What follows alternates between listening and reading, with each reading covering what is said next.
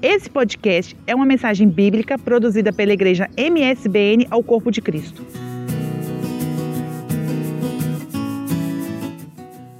Evangelho de Jesus Cristo segundo Lucas, capítulo 24. E no primeiro dia da semana, muito de madrugada, foram elas ao sepulcro levando as especiarias que tinham preparado e acharam a pedra do sepulcro removida. E entrando, não acharam o corpo do Senhor Jesus. E aconteceu que, estando elas perplexas a esse respeito, eis que pararam junto delas dois varões com vestes resplandecentes. E estando elas muito atemorizadas e abaixando o rosto para o chão, eles lhe disseram: Por que buscais o vivente entre os mortos? Não está aqui, mas ressuscitou. Lembrai-vos como vos falou estando ainda na Galiléia, dizendo: Convém que o filho do homem seja entregue nas mãos de homens pecadores e seja crucificado, e ao terceiro dia ressuscite. Ressuscitou ao terceiro dia. E aí o versículo 8 nos diz: E lembraram-se das suas palavras. Amém, igreja. Muito obrigado, meus irmãos. Podem tomar o vosso assento.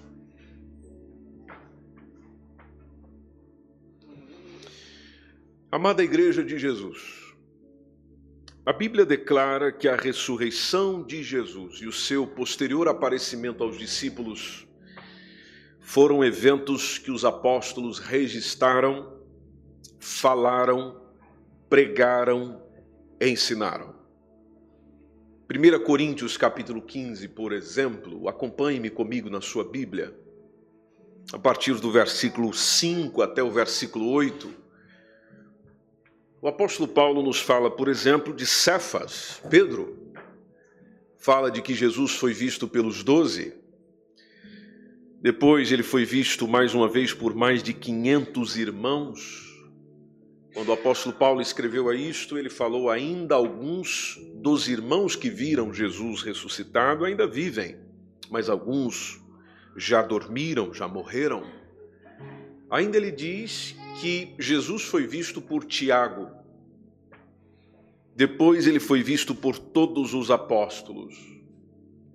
E ainda no versículo, ele ainda acrescenta dizer que Jesus ainda foi visto por mim. Ele apareceu também a mim. Versículo 8 de 1 Coríntios, aquele que nasceu fora do tempo, conforme pode estar traduzido na sua Bíblia. Então as Escrituras ensinam que, tendo Deus feito o homem à imagem, a sua imagem e a sua semelhança, porém veio o pecado e produziu morte no homem. Até então a morte não tinha domínio sobre o homem vem o pecado, a morte passa a ter domínio sobre ele. Logo, a morte passou a todos os homens. E ainda na antiga aliança, ou seja, no Antigo Testamento, você consegue ver Deus dando vida aos mortos. Ressurreição é algo que não é impossível para Deus. Dentro do Antigo Testamento, nosso Senhor deu vida aos mortos para quê? Para revelar o seu poder. O seu poder sobre quem? Sobre a morte. E mesmo você não encontrando uma exposição tão clara sobre a doutrina da ressurreição no Antigo Testamento, você encontra relatos de ressurreição. Ou seja, mostra que os antigos do Antigo Testamento vivenciaram isso. Aliás, são três textos no Antigo Testamento que falam sobre casos de pessoas que ressuscitaram. E por curioso, ainda dentro do ministério de dois profetas apenas, Elias e Eliseu. Elias e Eliseu, a história sobre eles, a caminhada profética deles é tratada dentro de primeiro Reis e segundo livro dos Reis.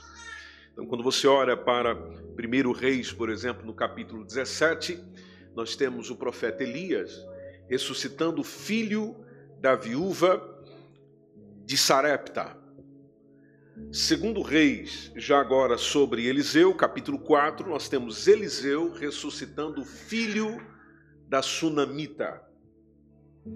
E depois nós temos ainda dentro de Segundo Reis, só que no capítulo 13, um morto retornando à vida, só porque o seu corpo tocou nos ossos do profeta Eliseu. Segundo Reis, capítulo 13, versículo 21. Então esses fatos nos demonstram na antiga aliança o poder de Deus para dar vida aos mortos. Aí quando chegamos ao Novo Testamento, é quando nós, com o advento da nova aliança, percebemos a doutrina da ressurreição, mas de uma maneira mais plena. Há um texto que está em 1 Timóteo, no capítulo, desculpe, 2 Timóteo, no capítulo 1, versículo 10. Tem uma frase interessante do apóstolo Paulo. O apóstolo Paulo era um homem muito inteligente e Deus usou essa inteligência dele para nos trazer princípios, orientações doutrinárias que nos fazem pensar durante muito tempo com apenas uma frase. E uma delas, as que está nesse texto, ele fala da manifestação e da aparição de nosso Salvador Jesus Cristo. E aí entre parênteses, está, entre parênteses não, entre as vírgulas do texto está que aboliu a morte a aparição de nosso Senhor Jesus Cristo que aboliu a morte, aniquilou a morte. E para continuar este ensino, ele fala daquilo que o Senhor Jesus trouxe. Ele fala, ele trouxe a luz, ou seja, trouxe a compreensão, trouxe a possibilidade de entender e de viver a vida e a incorrupção pelo Evangelho. O Novo Testamento tem vários casos de pessoas sendo ressuscitadas. E alguns desses casos foi pelas, foi pelas mãos do próprio Senhor Jesus. Por exemplo, a filha de Jairo, o filho da viúva de Naim, o seu amigo Lázaro. Os apóstolos também tiveram o privilégio de vivenciar isso. Por exemplo, o apóstolo, Pedro teve a possibilidade de ressuscitar Dorcas. Paulo teve a possibilidade de estar junto e tratar, por exemplo, do momento de ressurreição de um menino por nome Eutico. Atos capítulo 20 é onde nós encontramos este relato. Só que atenção, igreja, em todos esses casos que nós vemos na Bíblia, exceto a ressurreição de Jesus. Essas pessoas foram ressuscitadas, mas elas morreram novamente. É aqui onde está o diferencial. Elas desfrutaram da ressurreição, mas voltaram a morrer. Permita-me nessa manhã, se você estiver com tempo para isso, e quando eu digo tempo é a sua atenção, de lhe explicar um pouquinho como que se deu ou como que nós entendemos pela Bíblia a ressurreição de Jesus. Bom, em primeiro lugar, ela foi uma ressurreição literal, física. Ela verdadeiramente aconteceu. O próprio Jesus, quando ressuscitou, e você pode ver comigo, por exemplo, em Lucas, já que nós estamos no capítulo 24, só que um pouco mais à frente, no versículo 39, que é quando o próprio Jesus diz: Vede as minhas mãos. E depois ele acrescenta: Vede os meus pés. Sou eu mesmo. Sou eu mesmo. Tocai-me. Ou seja, mostra que é um corpo ressuscitado que se pode tocar. Tocai-me. Vede, ou seja, pode ser percebido pelos sentidos. Aí até o próprio Jesus nos traz um ensino sobre o mundo espiritual, dizendo: Pois um espírito não tem carne, um espírito não tem ossos, como vedes que eu tenho. E por que, que eu trabalho um pouco esse assunto também convosco nessa manhã, igreja? Para que nós entendamos como seremos quando nós ressuscitarmos. Porque às vezes isso pode nos trazer também alguma reflexão. Então a ressurreição verdadeiramente aconteceu, era ele ali. Mas era um corpo diferenciado. Por quê? Porque o seu corpo foi revivificado. Ou seja, isso significa que Jesus, na sua ressurreição, passou por uma transformação. É o mesmo corpo que ele foi sepultado, mas ao mesmo tempo você contempla um corpo transformado, porque acontecem aparições visíveis de Jesus, mas sem ele mover a maçaneta da porta. Acontece desaparecimentos de Jesus, mas sem ele avisar que está saindo. Então, transformado, diferenciado. Lucas, inclusive, põe em relevo, já que nós estamos no capítulo 24, só que se você olhar comigo agora no versículo 43, Lucas põe esse relevo que é, é, releva, melhor dizendo, essa, essa, esse corpo visível, sentido, que continua operando normalmente quando ele mostra Jesus comendo. Jesus comeu após a sua ressurreição. Observe comigo no texto o que ele tomou e comeu diante deles. Comeu o quê? Basta você pegar a partir do versículo 42, onde tem um peixe assado e um favo de mel. E diz o texto que Jesus comeu diante deles. Ou seja, então é um corpo que, apesar de estar caracterizado por uma existência anterior, apesar de ser possível tocá-lo, senti-lo, percebê-lo, vê-lo, este mesmo corpo também continua com o seu funcionamento como nós o conhecemos hoje, dando a possibilidade, por exemplo, de ele comer e de beber, porque um espírito não precisa se alimentar de pão e de água, mas Jesus se alimentou.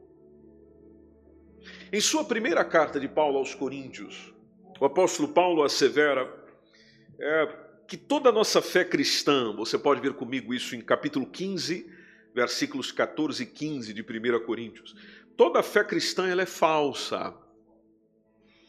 Se a ressurreição de Jesus não aconteceu de forma corporal. Se você encontrou o texto, leia para nós, por favor. 1 Coríntios, capítulo 15, versículos 14 e 15.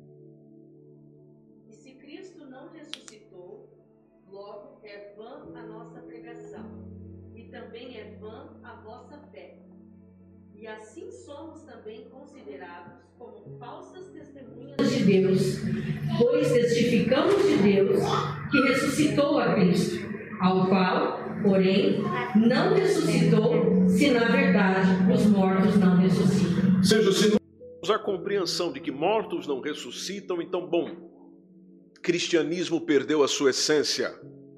Aliás, essa é a diferença do cristianismo para com o judaísmo islamismo e qualquer outro ismo que você ouça por aí, é que aquele a quem nós ouvimos, Cristo, reconhecemos como Senhor e Salvador, ele não ficou depositado numa tumba. O diferencial é que ele ressuscitou. Há evidências diretas disso, obviamente, quando você olha para Lucas capítulo 24, que é o texto que nós estamos, entre o versículo 13 e o versículo 35, que narra o encontro de dois discípulos no caminho de Emaús. E este encontro de Jesus com dois discípulos no caminho de Emaús foi após a sua ressurreição. Está dentro daquilo que nós chamamos de uma evidência direta da ressurreição, porque mostra Jesus ressuscitado com um corpo físico, com um corpo tangível, e que inclusive sentou-se para comer com eles.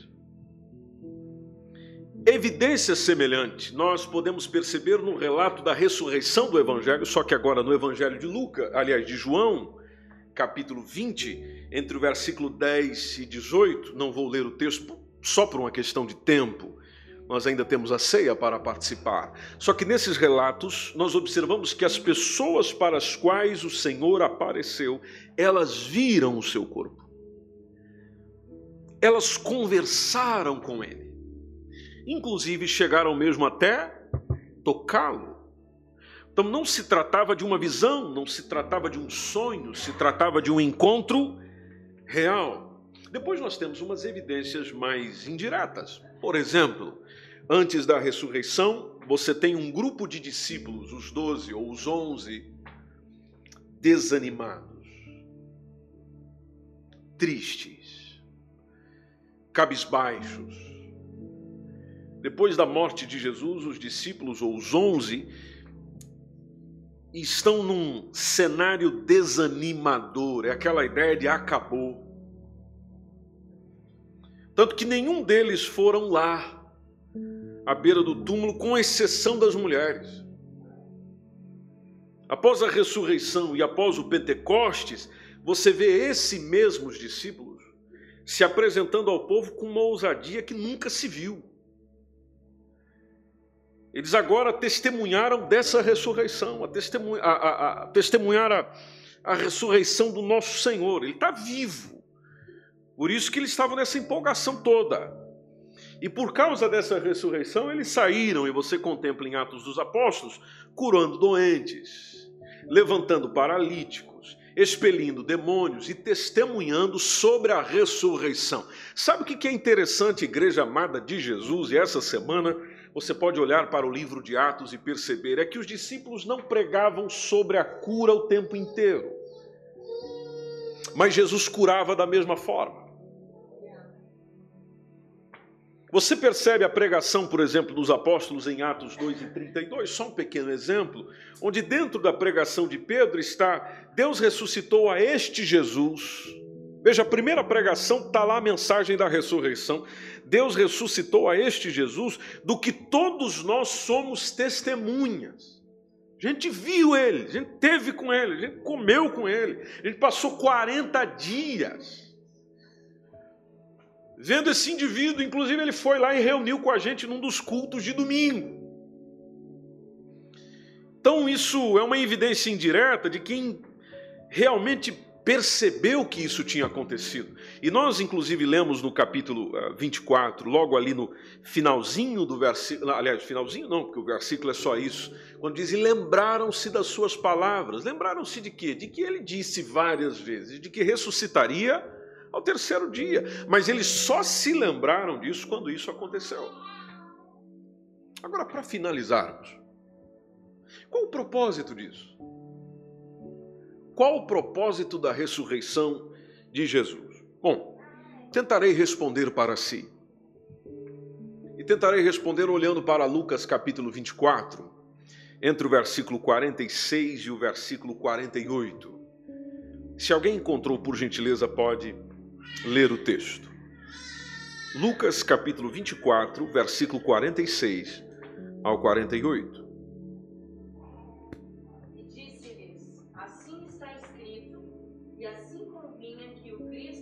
Padecesse e ao terceiro dia ressuscitasse dentre os mortos.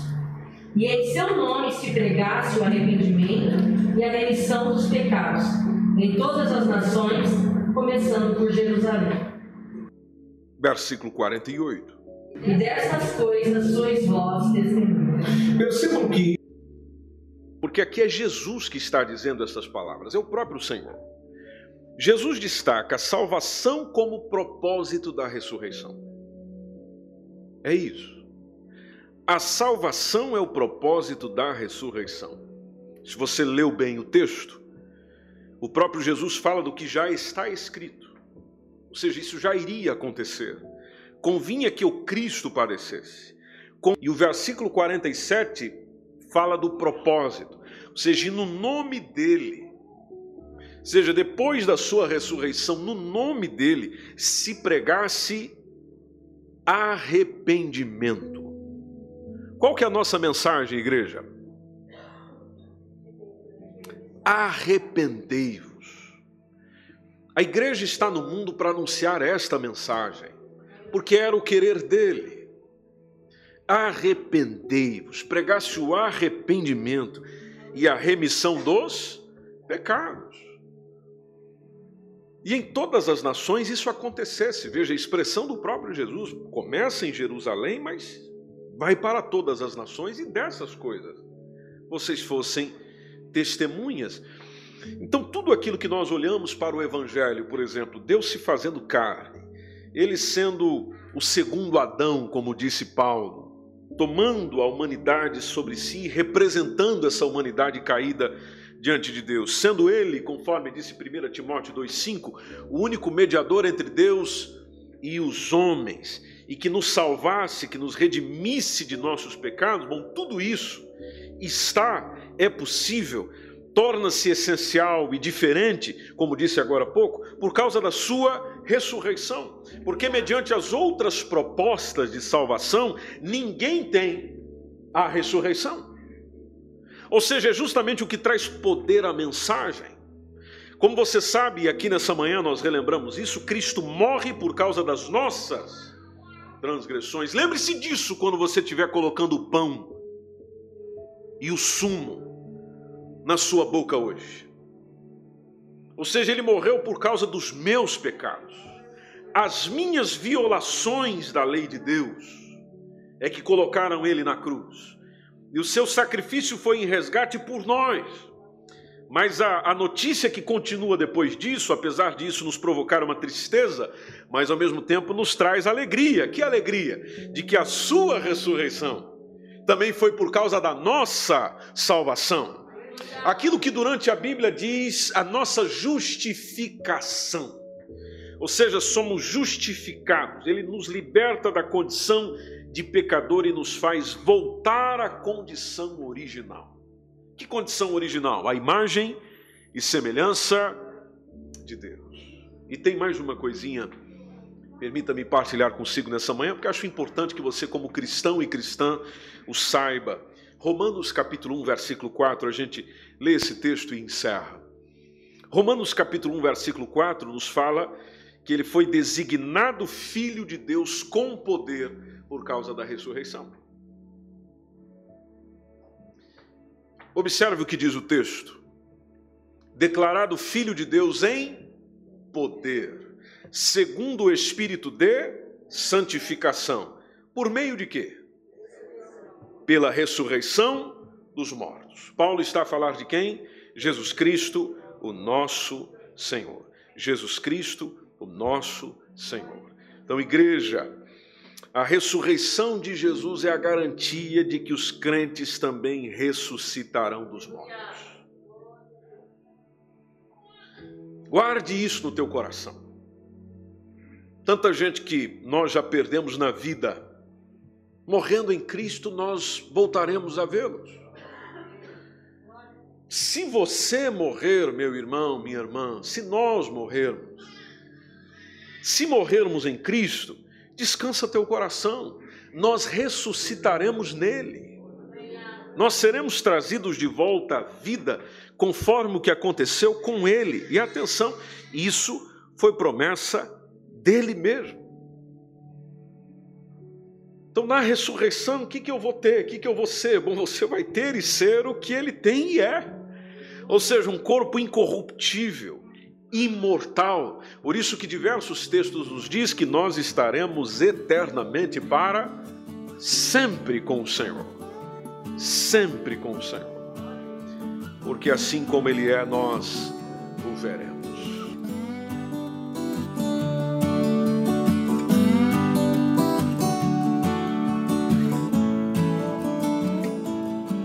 Esse foi mais um podcast, uma mensagem bíblica produzida pela igreja MSBN Oeiras. Siga-nos nas redes sociais, Facebook, Instagram. Subscreva o nosso podcast e também o nosso canal no YouTube. Saiba mais em msbnportugal.com.